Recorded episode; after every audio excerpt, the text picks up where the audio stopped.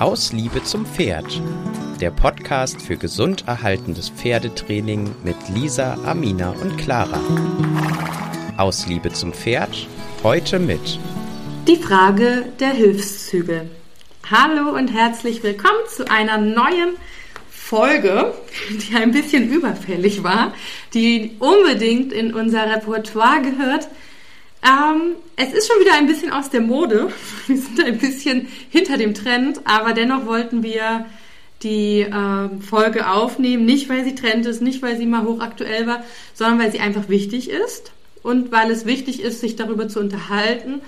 Auch äh, wenn viele sich dessen schon bewusst sind, ist es trotzdem wichtig, es aufzugreifen und noch einmal darüber zu sprechen.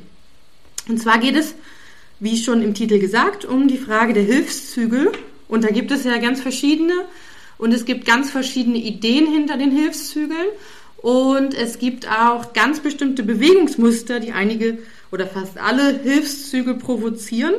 Und deswegen habe ich mir heute die komplette Verstärkung geholt des Aus Liebe zum Pferd Podcast Teams, nämlich die Clara und die Amina die es aus Eigenanwendung früher mal oder auch aus physiotherapeutischer, osteopathischer Sicht mit mir zusammen reflektieren werden. Hm, wir werden aber, und das ist vielleicht auch das Wichtige und für uns Richtige, nicht nur darüber sprechen, Ausbinder schlecht, Fragezeichen, sondern wir werden auch darüber sprechen, was kann man alternativ eigentlich nutzen, was kann man alternativ machen. Und genau, wir werden soweit es geht, ähm, professionell mit euch darüber sprechen. Ich versuche vor allen Dingen auch meine Emotionalität runterzuhalten, obwohl wir natürlich jeder unsere eigenen Geschichten damit haben, unsere eigene Reha-Patienten, eigene Berittpferde, die darunter mehr oder weniger auch schon gelitten haben.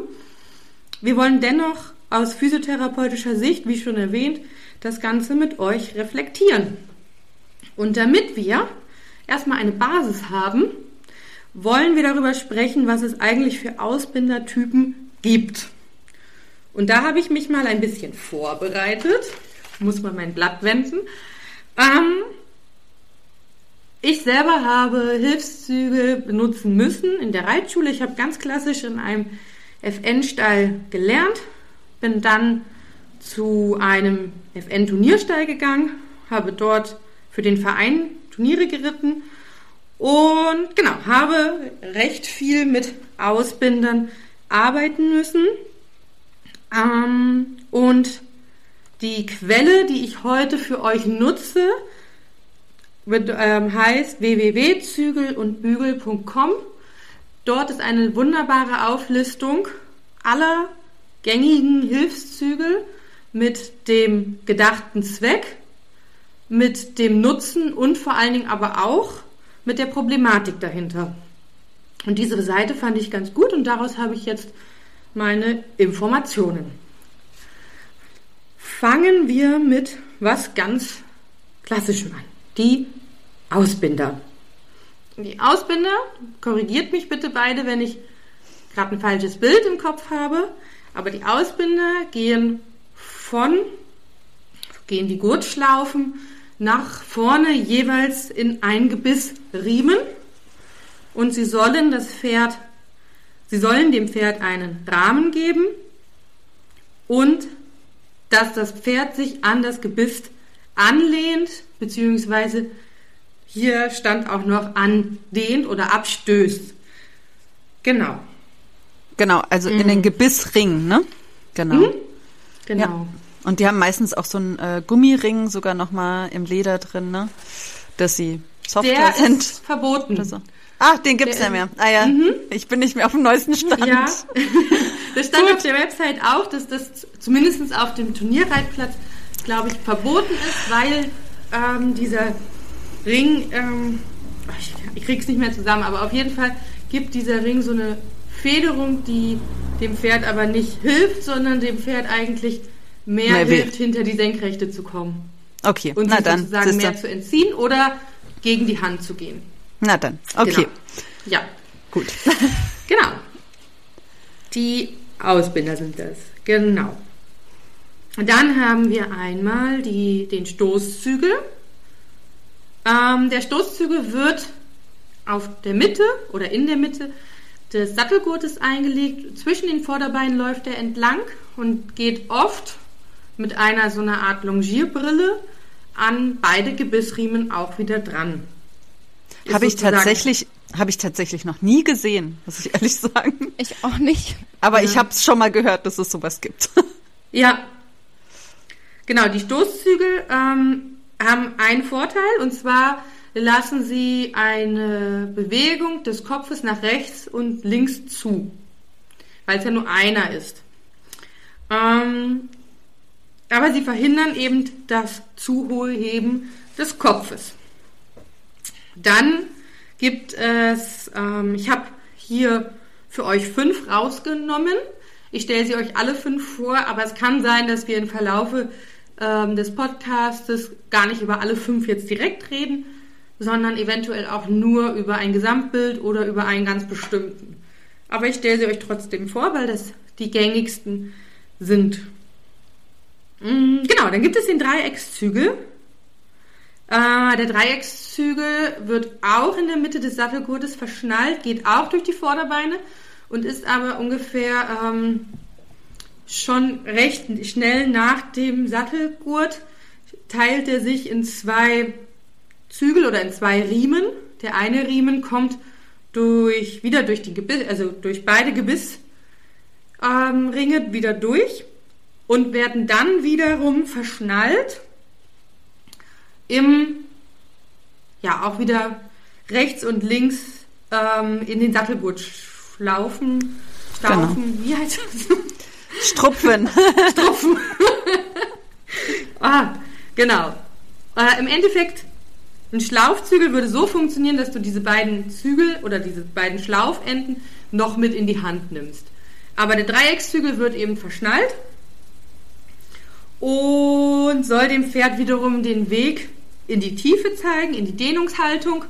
Große Gefahr dabei aber, das Pferd kommt hinter die Senkrechte, was aber ähm, der Dreieckszügel ähm, auch als positiv auf der Website zumindest aufgeschrieben hatte, war, dass, das, ähm, dass sie am Gebiss eben nicht starr sind, sondern der Riemen ja durch den Gebissriemen oder durch den Gebissring laufen kann. Also das Pferd kann sich sozusagen innerhalb ähm, dieser Zügel ein Stück weit bewegen und wird nicht fixiert oder nicht so fixiert, wie, also wird halt nicht angebunden am Gebiss, sondern es da kann ein Durchlaufen stattfinden. Mm, genau, die Schlafzügel, äh, da geht es halt darum, dass man eine zusätzliche Einwirkung hat und äh, wird in Korrektur oft benutzt und was bei den Schlafzügeln noch als Warnhinweis stand, nur an professionelle oder sehr erfahrene Hände zu geben. Ähm, Martingall. Das Martingall ähm, kennen wir oft von den Geländeritten. Ähm, das ist ein, ähm, eine, ein Ring, der um den Hals kommt und am unteren Ende des Ringes sind, ist auch ähm, so ein Riemen, der wieder am, auf der Mitte des Sattelgurtes festgemacht wird, wieder durch die Vorderbeine, durch den Ring läuft und hat ganz am Ende ähm, noch zwei Ringe, also so für Riemen. Oh, ist das schwierig ja, Ringe. zu erklären. Ja, also es ist halt der vom Sattelgurt aus kommende Riemen ist einer. Sobald er in, zusammenkommt mit dem Halsring, genau. wird aus diesem einen Riemen zwei Ringe, also genau. zwei Riemen, die dann am Ende Ringe haben, die mit in die Zügel kommen.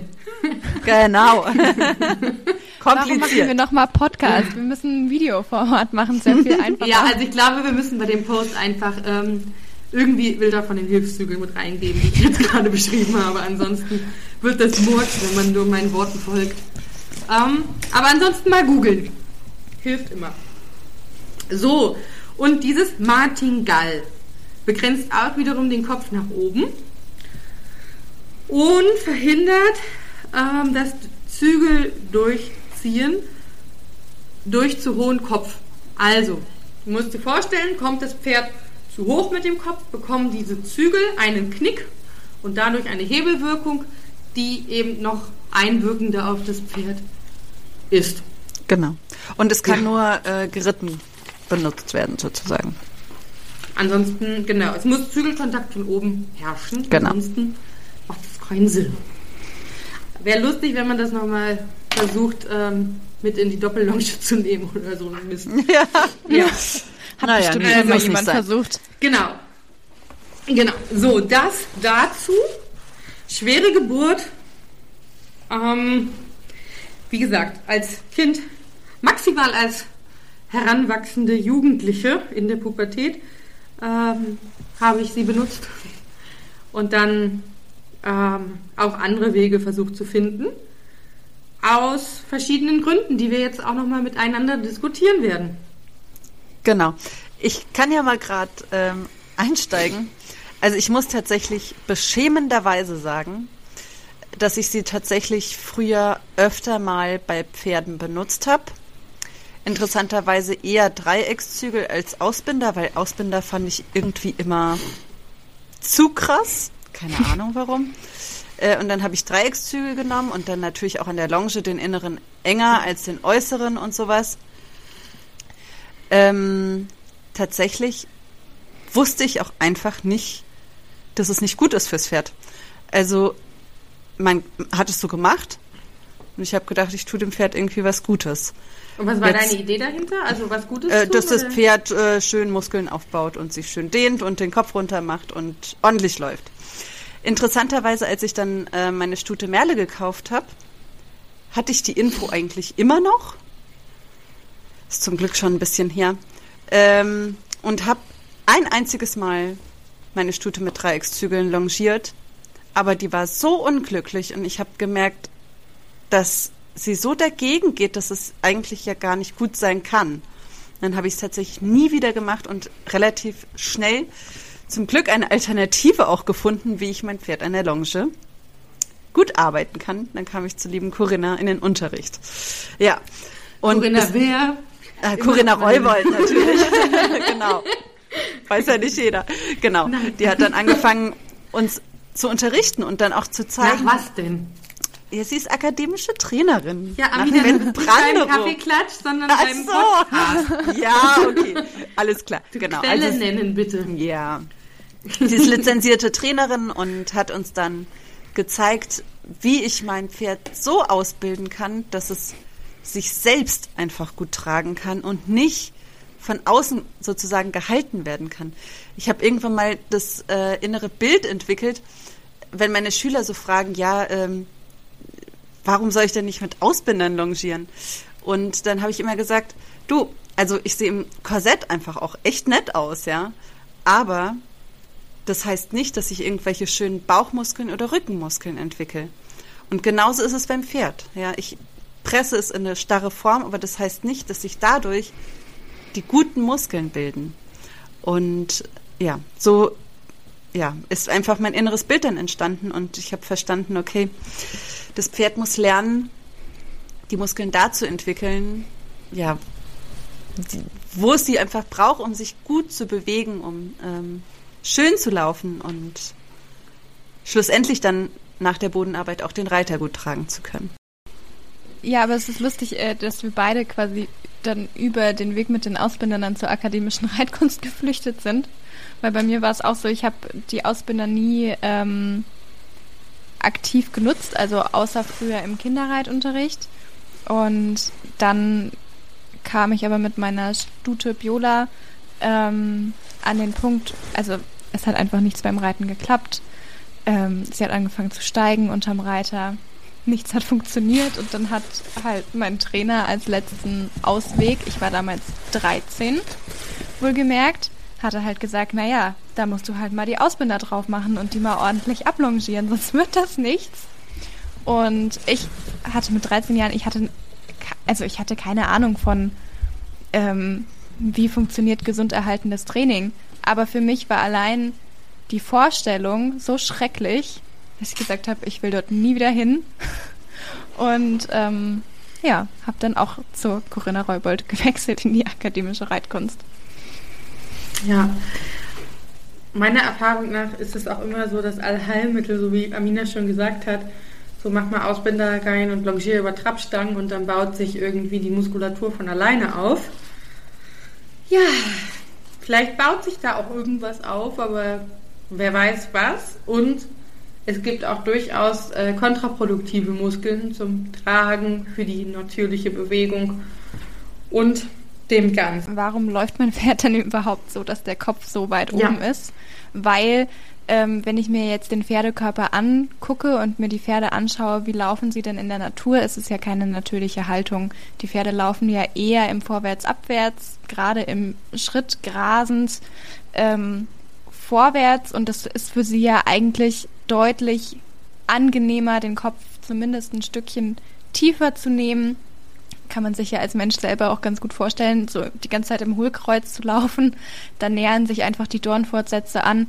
Das ist auf Dauer nicht ganz so angenehm. Und wenn wir uns die Pferde in der Natur anschauen, wann machen die das? Dann, wenn sie flüchten.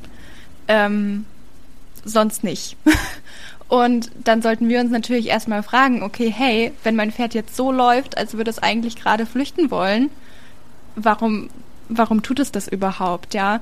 Und ähm, das hat meistens schon eine körperliche Ursache, sei es ein Sattel, der drückt, sei es ein Reiter, der schlecht auf dem Pferd sitzt, irgendwas, wovor sie das Gefühl haben, weglaufen zu wollen, sei es, sie verlieren gerade die Balance und wir kennen es, also wenn ein Pferd unausbalanciert ist, ist es meistens so, die Pferde werden schneller rennen los, ähnlich wie wenn wir über so eine Slackline balancieren. Wir merken, wir verlieren die Balance, dann rennen wir schnell auf die andere Seite oder wir laufen steil bergab und können das von der Kraft her nicht halten, dann werden wir auch schneller. So machen es die Pferde auch.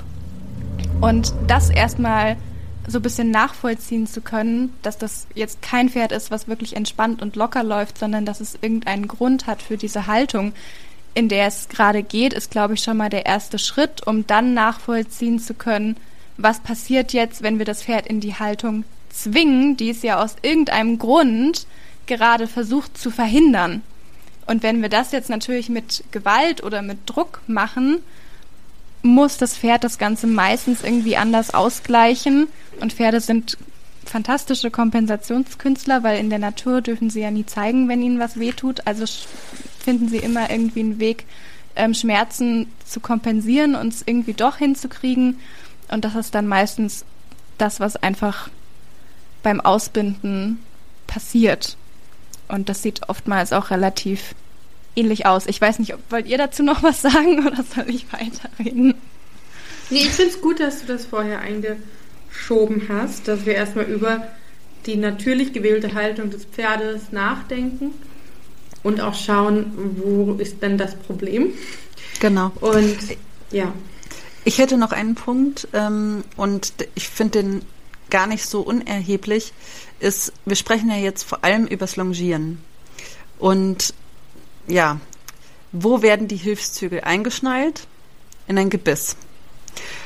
Und ich bin der absoluten Überzeugung davon, dass das Longieren am Gebiss einfach per se schon schlecht ist. Dann noch zusätzlich mit irgendwelchen Ausbindern oder Dreieckszügeln oder keine Ahnung, ob man mit Stoßzügeln auch longiert, ähm, dadurch die Wirkung vom Gebiss noch schärfer zu machen und noch ungeeigneter fürs Longieren, ist einfach furchtbar. Ich habe dann auch schon so Dinge gesehen, dass ähm, Dreieckszügel in Kappzaum verschnallt wurden. Äh, auch sehr schwierig äh, und auch auf gar keinen Fall sanfter. und auch bitte nicht zum Nachmachen. Und auch auf gar keinen Fall zum Nachmachen geeignet. Aber äh, ich fand die Idee schon äh, sehr skurril. Von daher, genau, ist einfach schon das Problem, dass ein Gebiss zum Longieren benutzt wird. Ein, Ge ein Gebiss ist einfach für was ganz, ganz anderes gemacht. Wenn man sich einfach die Wirkungsweise von einem Gebiss anschaut, dann sollte einem klar werden, dass wenn man an einem Gebissring zieht, seitlich, in die Zirkelmitte, dass das falsch sein muss, weil der Unterkiefer reingezogen wird. Und Genau, also da wirken einfach so viele Kräfte dann auf das Maul, einmal rückwärts ziehend und einmal in die Zirkelmitte ziehend. Ähm, also wenn man sich das vorstellt, ja, das kann nicht gut sein. Genau. Kommen wir doch dann zum Punkt. Wir haben die Hand nicht erklärt, schnallen aber Ausbinder ins Gebiss. Und was passiert mit dem Pferd? Wie, würde es, wie wird es wahrscheinlich darauf reagieren? Naja, also die meisten Pferde sagen dann natürlich, ähm, was sie, also ich meine, das sollen sie in dem Fall ja auch tun. Mhm. Ähm, leider, also sie merken, es kommt ein Impuls, ein Schmerzimpuls. Ähm, und sie versuchen natürlich dem Impuls erstmal zu entgehen. Auf jeden in, Fall. In irgendeine Richtung. Ne? Es ist wahrscheinlich jetzt ähm, ein bisschen unterschiedlich, je nachdem, welche Hilfszügel ich da drin habe. Ähm, aber letztendlich ähm, ja, versuchen sie dem Impuls zu entgehen und das geht ja dann meistens in die Tiefe, ähm, so wie der Hilfszügel eben wirkt. Genau. Amina, du hast geatmet. Ja, genau. Also äh, tatsächlich, ich habe auch noch kein Pferd gesehen, was irgendwelche Hilfszügel drin hatte und mit der Nase vor der Senkrechten war. Ähm, weil die Pferde versuchen dem Schmerz, der ja tatsächlich einfach auch entsteht im Maul, zu entgehen und äh, ja, fallen auf die Vorderhand, äh, geben deutlich im Genick nach und äh, geraten mit der Nase natürlich hinter die Senkrechte. Ähm, ja, was einfach zu einer massiven Überdehnung ähm, führt. Und genau, das ja. Problem daran äh, sehe ich einfach, dass ja das Pferd einfach so ungesund seinen Körper belastet, dass ja einfach immer größere Baustellen auch einfach entstehen. Sei es irgendwelche Überbelastungen in den äh, Vordergliedmaßen, Schmerzen im äh, Maul, Genick, Hals. Ja, dass es einfach ähm, schwerwiegende Folgen haben kann. Und natürlich ähm, ist es wichtig, dass das Pferd sich lernt, von hinten her zu tragen, damit es überhaupt ähm, weich werden kann im Genick und so weiter. Und dazu gibt es andere Methoden, das Pferd auszubilden, als irgendwas reinzuschnallen. Und ja, ich finde, wir leben in einer ja, sehr modernen Welt und jeder hat die Möglichkeit, äh, einen Zugang zu finden, sich Wissen anzueignen und zu lernen, wie kann ich das meinem Pferd anders erklären? Was gibt es für andere Methoden? Wo kann ich Trainer finden, die es mir erklären? Auf YouTube gibt es tausend Videos, ähm, wie ich äh, die Arbeit am Kappzaun beginnen kann. Wie kann ich meinem Pferd erklären, ähm, was der innere Schenkel ist und so weiter. Ja, ich finde, das ist unsere Pflicht als Reiter, sich damit zu beschäftigen, wie schaffe ich es, eine gewaltfreie ja, Ausbildung meines Pferdes zu leisten. Und, und ja, genau. Ich möchte nur hinzufügen, nicht nur gewaltfrei, ähm, sondern auch vom Bewegungsapparat her eine gesunde erhaltende Ausbildung. Eine Ausbildung, ähm, die nicht schnell zu Erfolgen führt, sondern nachhaltig ein gutes Bewegungsgefühl gibt und eine gute Tragfähigkeit, wenn wir es dann reiten möchten. Absolut. Genau. Ja. ja. Genau, absolut. dass wir, dass wir auf, ähm, auf allen Ebenen sind. Und gewaltfrei möchte ich noch mal eins hinzufügen, was ich bisher, glaube ich, auf jedem Bandkurs hören durfte. und das ist die Frage der Pferdepropillen. Und zwar mhm. ähm, haben Pferdepropillen sind horizontal ausgerichtet. Das bedeutet, dass wenn man hinter der Senkrechten das Pferd stellt, kippt die Linse. Das heißt, das Sichtfeld vom Pferd wird beeinträchtigt. Und wir alle wissen, Pferde sind Fluchttiere. Und es setzt sie unter Stress, können sie ihre Umgebung nicht mehr deutlich wahrnehmen. Das heißt, es wird so ein Stück weit hilflos gemacht. Mhm. Stresshormone werden automatisch ausgeschüttet und genau, das auch nochmal zum gewaltfreien Training. Genau, und ich glaube, ähm, was man sich auch einfach nochmal fragen sollte oder was ich auch noch ein ganz spannendes Thema finde, ist, warum finden gerade die, oder ja, warum gibt es gerade bei den Ausbindern so eine große Diskussion? Und es ist ja ein ganz großes Thema. Das Pferd soll sich in die Tiefe strecken, das Pferd soll sich in die Tiefe lösen. Da sind wir uns ja alle irgendwo schon doch einig. Ähm, aber wie kommt man dann auf die Idee, das Ganze über Ausbinder lösen zu wollen? Und da finde ich, liegt so ein bisschen die Problematik dabei, dass wenn ich jetzt auf meinem Pferd sitze und dann gibt es ja ganz, ganz viele Hilfen, wie zum Beispiel meine Schenkelhilfen, meine Sitzhilfen, meine Zügelhilfen. Und die kann ich ja alle irgendwie verstärken. Das heißt, ich kann ja, weiß ich nicht, wenn mir das Pferd nicht schnell genug geht, mache ich halt einfach mehr den Schenkel dran, so lang, bis es halt schneller läuft. Oder wenn ich das Pferd nicht so schön, wenn es nicht so gut seitwärts läuft, dann nehme ich halt den inneren Schenkel dran und gucke, dass es mehr seitwärts läuft. Also es gibt ja immer eine Möglichkeit, das Ganze ich sage jetzt nicht, dass es gut ist, aber es ist halt so, es gibt die Möglichkeit, die Hilfe zu verstärken. Das Problem ist jetzt nur, wenn sich das Pferd wirklich reell abwärts lösen soll, dann kann ich nur nachgeben von meiner Hand und darauf hoffen, dass mein Pferd sich zur Hand hinstreckt. Und ich glaube, das ist wirklich das Riesenproblem, weil wenn es das dann nicht tut, dann sind die Leute halt hilflos, weil das können sie ja nicht verstärken. Also sie können, das Nachgeben kann man nicht verstärken, das ist einfach so. Und was sie halt dann probieren, ist, das Pferd irgendwie runterzuziehen, um das Ganze zu verstärken. Und ich, sei es beim Longieren, sei es beim Reiten, und ich glaube, dass das wirklich so auch mit die große Problematik des Themas ist, dass man nicht weiß, also dass die Leute dann da oft mit ihrem Latein am Ende sind, weil sie das so gewohnt sind in der Pferdeausbildung, naja, wenn was nicht klappt, dann mache ich halt mehr davon, bis es klappt. Und dass man dann halt aber sehen muss, okay, ich arbeite mein Pferd wirklich erstmal ähm, durch andere Wege locker und dann kommt letztendlich diese Kopf-Hals-Haltung als Endresultat meiner gesund erhaltenen Arbeit. Ähm, da fängt es dann halt an, schwierig zu werden, wo man sich dann halt mit Gesunderhaltung beschäftigen muss und halt damit, wie muss mein Pferd eigentlich laufen und wo hat mein Pferd vielleicht gerade Verspannung, was läuft gerade schief, dass mein Pferd sich nicht in die Tiefe hinein entspannen kann. Genau, jetzt zur Frage, wie soll mein Pferd denn dann eigentlich laufen?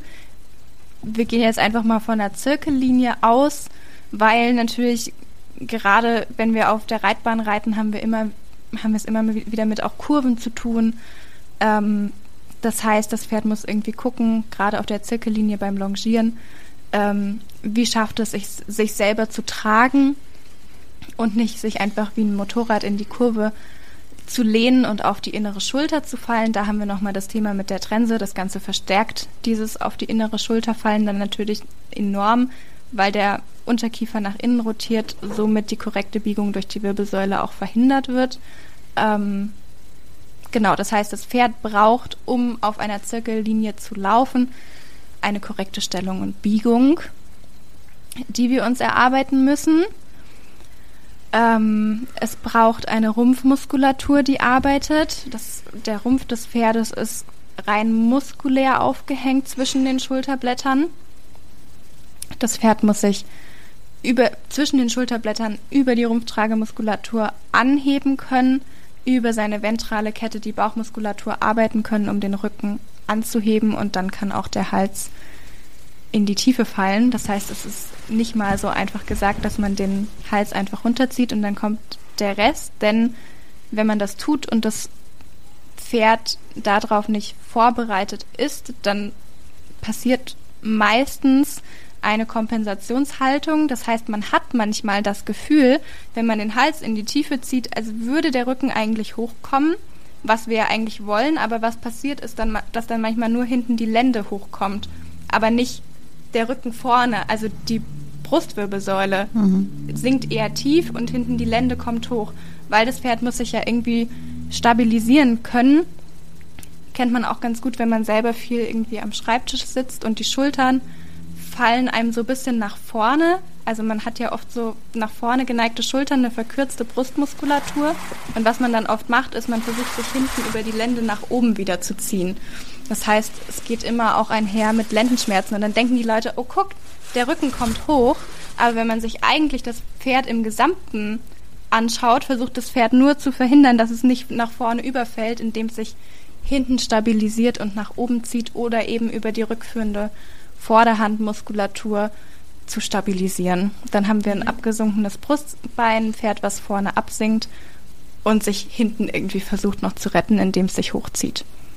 Clara, ich möchte einmal noch auf eine Sache eingehen. Mhm. Und zwar ähm, ist es ja immer so ganz toll, oh, wir wollen alle den aufgewölbten Rücken. Mhm. Faktisch wollen wir aber keinen aufgewölbten statischen Rücken, sondern wir wollen einen dreidimensionalen Rückenschwung. Na, also das mhm. heißt natürlich, wir wollen keinen Senkrücken, wir möchten auch nicht, dass das Pferd ähm, ja, irgendwo ähm, stagniert. Aber bei ein, weil man muss auch sich vorstellen, die Dornfortsätze können nicht nur oben sich berühren, sondern es kann auch passieren, dass äh, sie unten zu dicht zusammenkommen. Das bedeutet, wenn wir sie zu dolle aufwölben, ist es auch wiederum nicht gut. Die müssen schwingen können, die müssen sich dreidimensional bewegen können. Aber dann meinst du nicht die Dornfortsätze, die sich unten berühren? Nee, die Wirbelkörper. Der, der Wirbelkörper, an den der sich unten berührt. Genau, genau, genau. Richtig, danke für die Korrektur. Aber genau, dass wir eben, wenn wir überlegen, ähm, wir spannen das enorm weit auf, was passiert. Unten kann sich auch was stoßen. Natürlich ist dieses Untenstoßen schwieriger zu erreichen, manchmal auch gar nicht zu erreichen, aber zumindest ist das auch als Gefahr. Das heißt, was wollen wir denn eigentlich? Wir wollen jetzt nicht ein endlos aufgewölbten Rücken, sondern wir wollen, dass der Rücken dreidimensional locker schwingen kann. Und dazu muss er ja so ein bisschen ähm, nach oben hin nachgeben, damit die Dornfortsätze sich öffnen können und diese dreidimensionale Schwingung sich eben über den Rücken ähm, erschließen kann. Ja, wir wollen eigentlich, ne, wenn man es jetzt nochmal zusammenfasst, was du gesagt hast, Bewegungsfreiheit. Ja. Das heißt, wir wollen nicht das eine Extrem, dass die Dornfortsätze zu nah aneinander kommen. Wir wollen aber auch nicht das andere, ähm, dass natürlich dann eine Engstellung der Wirbelkörper passiert, was, glaube ich, bei der Halswirbelsäule dann natürlich auch die große Gefahr ist, wenn wir mit Ausbindern longieren, wo man nochmal dazu sagen muss, was, wo wir jetzt die Problematik haben, wenn wir das Pferd mit Ausbindern longieren, gehen wir in eine Überbeugung, also eine Hyperflexion der Halswirbelsäule rein das heißt, die beugt sich zu viel, ne, was du angesprochen hast, was ja auch die Gefahr sein kann. Ähm, und quasi unten an diesen Wirbelkörpern durch dieses Wirbelloch verläuft, also verläuft ja das Rückenmark, die ganzen Nerven treten da aus, alles ist an der Wirbelsäule. Wenn man sich das auch nochmal vor Augen richtet, wir haben hinten am Hinters, Hinterhauptsbein, so, ähm, haben wir auch nochmal einen Riesenpunkt, ne? da ist das Atemzentrum, da liegt, alles liegt da hinten im Genick, im Hals, an der Wirbelsäule, ne? Und wenn man sich das nochmal vorstellt, dann weiß man auch, wie viel Schaden man einfach anrichten kann, ähm, wenn man die Wirbelsäule zu stark ähm, komprimiert und in ihrer Bewegung eben ja. zu stark einschränkt. Ja. Gehen wir nochmal auf die Gliedmaßen. Wir waren mhm. jetzt so schön ähm, bei dem Fisch. Ja, ja dem bei der Wirbelsäule. wir haben aber kein Fisch, sondern wir haben Pferde, die mhm. haben noch Gliedmaßen. Mhm. Wie sollen denn die Gliedmaßen am besten schwingen? Also ähm, oder vorgreifen. Ja, prinzipiell ist ja oft so das Idealbild, dass alle Gliedmaßen ähm, gleichmäßig belastet werden sollen. Sprich, wenn der Huf jetzt auffußt auf den Boden, dass der eben gleichmäßig seinen Druck verteilt, weil natürlich immer, wenn wir da irgendeine Fehlhaltung haben, kommt es natürlich immer zu einer Fehlbelastung auch in den Gliedmaßen. Das heißt, das ist so ein bisschen das Idealbild. Hundertprozentig wird man es wahrscheinlich nie erreichen. Ähm, aber das ist die Idee dahinter. Und ähm, wie wir das schaffen, ist eben über die korrekte Stellung und Biegung, dass sich das Pferd eben nicht wie ein Motorrad in die Kurve lehnt, dass wir eben versuchen, das Pferd auf der Zirkellinie gerade zu richten, dass es mir nicht auf die äußere Schulter fällt, nicht auf die innere Schulter fällt, dass mir die Hinterhand nicht raus oder rein driftet, ähm, sondern dass ich wirklich erstmal gucke, ähm, kommt mein Pferd ins Gleichgewicht, schwingen die Vorderbeine, aber auch die Hinterbeine die Zirkellinie entlang und ähm, ja, habe ich da eine gleichmäßige oder annähernd gleichmäßige Belastung der Gliedmaßen. Genau, dann ist es noch wichtig zu sagen, ähm, arbeite die Hinterbeine vor. Das bedeutet ähm, gerne ähm, bestmöglich unter den Schwerpunkt, sodass dann die Vorderbeine locker nach vorne rausschwingen können und nicht zu stark ähm, unter dem Brustkorb, wie nennt sich das? Runterschieben. Ja, runterschieben, danke. genau. Ähm, das heißt, wir haben auch einen wichtigen Aspekt der Ausbildung aus der ähm, Stabilisierung, Kräftigung und Mobilisierung der Hinterhand, dass die eben tragfähig unter den Schwerpunkt treten kann. Genau. Und ja. Ich glaube, jetzt können wir bald äh, dahin gehen. Jetzt fragen sich wahrscheinlich alle, ja und wie mache ich das? Buch, Buch drei Stunden. Es hört sich jetzt alles genau. so nett. Es hört sich jetzt alles so nett an, wenn wir das so erzählen, gell? Also die Hinterbeine, ja. die schwingen da einfach dann vor und genau. das ist super einfach. Selber. Das ist ja. fantastisch, ist das. Gar kein genau, Problem. Genau, so ein Podcast äh, ersetzt kein Training, ersetzt kein, zu, keine Zusammenarbeit mit dem Profi und also mit uns. also, ähm, ich würde jetzt tatsächlich mal auf die ähm, auf den Einstieg in dieses gesund erhaltende Training gehen, wenn das für euch in Ordnung ist. Mhm. Also für mich ja. Äh, ja, wenn du damit Stichpunkt Kapzaum meinst, weil das würde jetzt bei mir anklingen. Ja. okay. Genau, da würde ich jetzt nämlich. Ähm, ja, gerne. Erklär den Kapzaum. Einsteigen. Genau. Also, wir haben ja jetzt erklärt, irgendwie am. Äh, ja, mit Ausbildern zu arbeiten oder Hilfszügeln generell finden wir jetzt nicht so sinnvoll. Und das Longieren über die Trense auch nicht. Okay, aber ich brauche ja irgendein Hilfsmittel, was ich da vorne ähm, dem Pferd an seinen Kopf machen kann, damit ich ihm bestmöglichst erklären kann, wie es denn ja gut laufen kann. Und dazu brauche ich einfach Hilfsmittel. Genau. Wir lieben die Arbeit einfach sehr am Kappzaum und Kappzaum ist auch nicht gleich Kappzaum. Also es ist sinnvoll, sich einen qualitativ hochwertigen Kappzaum zu kaufen, der auch gut passt. Ich habe schon ganz viele Kappzäume gesehen, die nicht sinnvoll waren fürs Pferd, bei dem die Hilfen tatsächlich auch falsch ankamen. Oder das äh, Nasenteil zu weit unten auf die Nüstern geknallt ist. Oder also da habe ich schon einige komische Dinge gesehen. Also es macht Sinn, einen ähm, guten Kappzaum zu wählen, der die Hilfen einfach auch gut und sanft an den Pferdekopf überträgt. Genau. Wie fange ich denn das Training überhaupt an? Wenn ich die Pferde äh, anfange auf Kapzaum auszubilden, dann ähm, ja, zeige ich ihnen überhaupt erstmal den Kapzaum. Für manche Pferde ist es ganz irritierend, dass die Hilfe plötzlich über die Nase kommt und nicht wie beim Halfter zum Beispiel unten am Unterkiefer. Ich zeige ihnen, dass sie, ähm, also ich hack das Strickchen nicht zu, mit einem zu großen Karabiner in die Mitte ein und zeige ihnen, dass sie ähm, dem Druck nachgeben können, dass sie sich nach rechts und links stellen lassen können. Ich fasse dazu oft ganz vorsichtig einfach auch im Hals an, ähm, dass sie einfach merken, sie können dem ganz leicht folgen. Dann, ja, gibt es ganz viele Übungen, die man dann auch im Stand machen kann. Dann anfangen kann, in der Handarbeit erstmal mit dem Pferd zusammenzulaufen, dem Pferd den inneren Schenkel erklären. Das ist, zählt jetzt nicht mehr zur Kappzaumerklärung, ja, sondern dann einfach ähm, die Hilfen, Schulung. Es gibt den inneren Schenkel, dann den äußeren Schenkel, den äußeren Zügel, inneren Zügel und so weiter. Das muss ich alles dem Pferd erklären. Und wenn das Pferd in diesem Hilferahmen und dem Kappzaum gut geschult ist, dann kann ich mich etwas weiter vom Pferd entfernen. So weit, dass ich dann langsam in das Longieren reinkomme. Meistens starte ich das Longieren schon, bevor die äußeren Hilfen perfekt sind, weil mir erstmal meistens der innere Schenkel auch reicht und der äußere Zügel.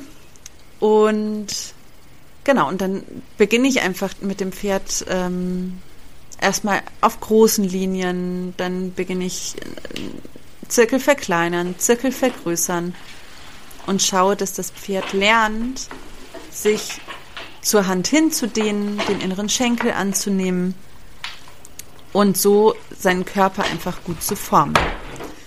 Genau, also ihr merkt, das ist ein längerer Ausbildungsprozess. Es ist nicht einfach, ich hänge das Pferd an die Longe, lasse es um mich herum laufen und das wird schon sich irgendwann biegen, ja, sondern ich muss die Hilfen erklären, ich muss den Kappzaum erklären und aber ich muss sagen, wenn das Pferd wirklich gut an den Hilfen ist, dann macht es richtig Spaß. Und dann ist Longieren auch nicht einfach langweilig. Ich stehe in der Mitte und das Pferd latscht um mich herum, sondern ich kann alles Mögliche mit dem Pferd machen, ja. Ähm, und äh, tatsächlich ist, wird Longieren dann auch anstrengend.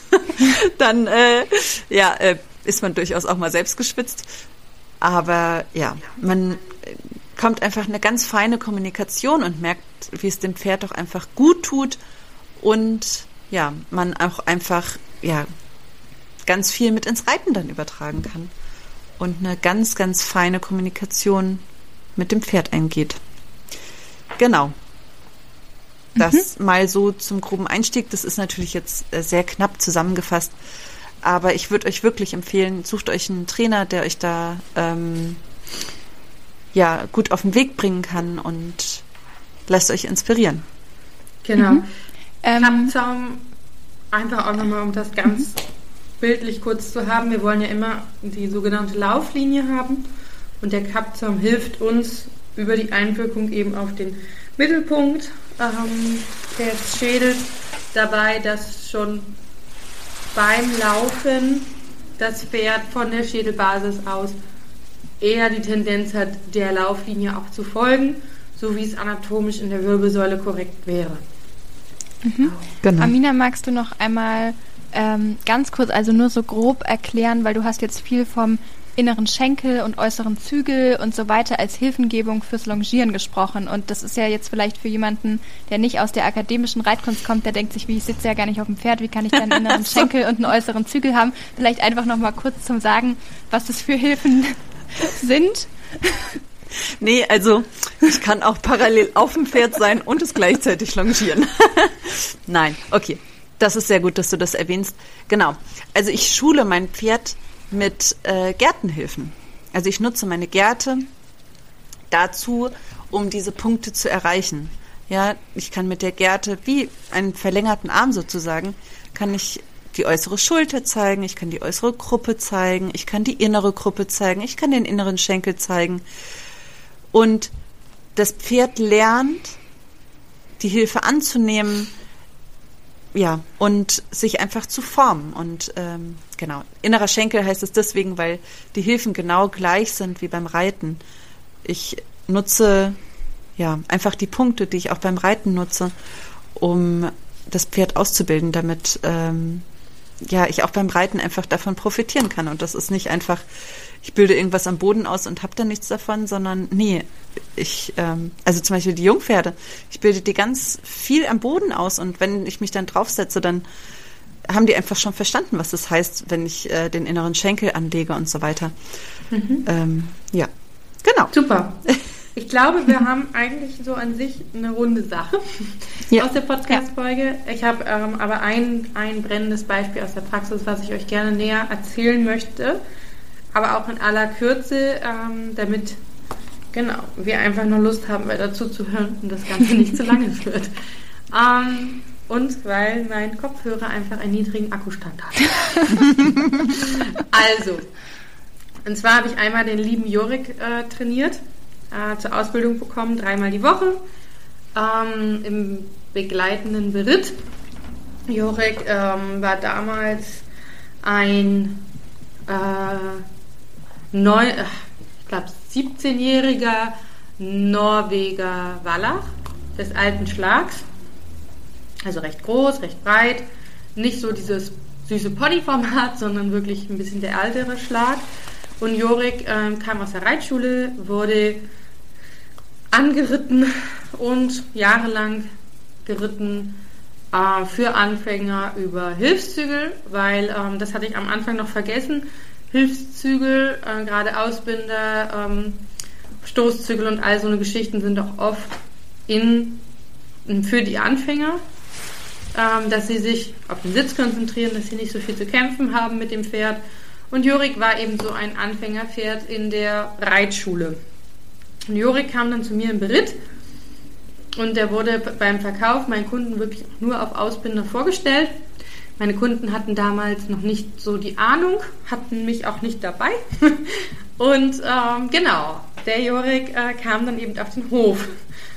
Und ich habe die Hände über den Kopf zusammengeschlagen, weil es sah aus, als ob man ihm die Krücken weggenommen hat. Also er ist mit der Nase absolut im Sand gelaufen. Er ist auf die Vorhand förmlich geknallt und er ist seinem Gleichgewicht davongelaufen. Und ähm, ich habe dann auch erstmal äh, Reitverbot erteilt und habe ähm, gesagt, wir müssen den erstmal wieder in einen gesunden Bewegungs in ein gesünderes Bewegungsmuster, weil von gesund war noch lange nicht die Rede, aber so, dass es halt ähm, nicht mehr so extrem war. Und dann haben wir ihn, ein Dreivierteljahr habe ich ihn mit in den Wald genommen, habe einfach Geländetraining ganz viel gemacht, wo er einfach ähm, ja von mir nicht mechanisch auch irgendwie über diese ganzen Hilfen oder über den Kapzaum immer wieder daran erinnert wird, bitte trage dich, bitte nimm die Hinterhand vor, sondern ich habe das die Natur regeln lassen und habe ihn einfach über Naturhindernisse geschickt, habe ihn hoch und runter laufen lassen und habe ihn einfach wieder seinen eigenen Körper entdecken lassen. Und dann natürlich über äh, Bodenarbeit, Handarbeit und dann eben später auch die Longierarbeit haben wir ihn in ein halbwegs gutes Bewegungsmuster bekommen, wo ich gesagt habe, okay, ähm, der, der nicht viel wiegt, darf so die ersten Reitversuche mit diesem Pferd machen. Und genau, er läuft heute nach wie vor, finde ich manchmal noch wie so ein alter Opa äh, mit so einem kleinen Katzbuggel, aber ähm, immer besser und vor allen Dingen immer mehr, mit immer mehr Schwung und immer weniger Schnelligkeit aus seiner Balance heraus. Was schön war, war tatsächlich und was komplett weg war, war Stellung und Biegung. Und das ist tatsächlich wiedergekommen. Ich finde nicht, dass man diesem Pferd die jahrelange Ausbildertortur nicht mehr ansieht. Man sieht sie ihm immer noch an, auch nach vier Jahren immer noch. Aber es wird auf jeden Fall besser. Und es sieht deutlich gesünder aus. Und er ist auf jeden Fall fähig, wieder auch zu tragen. Genau, das war so mein Beispiel. Ähm, ja, habt ihr auch sowas noch im Kopf? Nee? Okay. Nee, tatsächlich habe hab ich das Glück, äh, dass wir äh, Pferde erreichen, die nicht mehr mit Ausbindern geritten werden oder auch gar nicht, wenn überhaupt lange damit trainiert wurden. Ja, da habe ich äh, tatsächlich Glück gehabt. Ja, das ist bei mir auch so, aber ich fand es nochmal schönes Beispiel zu hören, auch einfach ähm, vielleicht für die Leute, die zuhören und die vielleicht sagen, sie haben genau so ein Pferd gekauft, was vielleicht hm. früher mhm. nur mit Ausbindern gearbeitet wurde und sie wissen gar nicht, wie sollen sie das jetzt rausholen aus dem Bewegungsmuster und einfach um nochmal da jetzt Ideen bekommen zu haben, wie man das angehen kann. Genau. Ja, schön. Ich glaube, jetzt langsam kommen wir gegen Ende. Mhm, genau war wunder, wunderschön, in diesem Rahmen mit euch über dieses ähm, doch sehr hoch aufgeladene Thema zu sprechen. Und ich hoffe, ähm, euren Zuhörern hat es gefallen. Ihr konntet daraus etwas mitnehmen. Und falls das ein oder andere fachlich, gerade was die Ausbildung angeht, nicht 100% korrekt war, schreibt uns gerne, dann ähm, nehmen wir das in unseren, in unseren Stories auf Instagram und Facebook mit auf und können das auch noch in der Beschreibung jederzeit ändern und darauf hinweisen, falls euch etwas aufgefallen ist. Und wir hoffen, wir haben euch eine Idee gegeben, wie es anders funktioniert und auch warum ja, Hilfszügel vielleicht nicht helfen. genau, genau, sehr gut. gut, dann danke Amina, danke Clara. Es war wieder schön mit euch. und bis bald. Bis bald. Tschüss. Tschüss. Tschüss.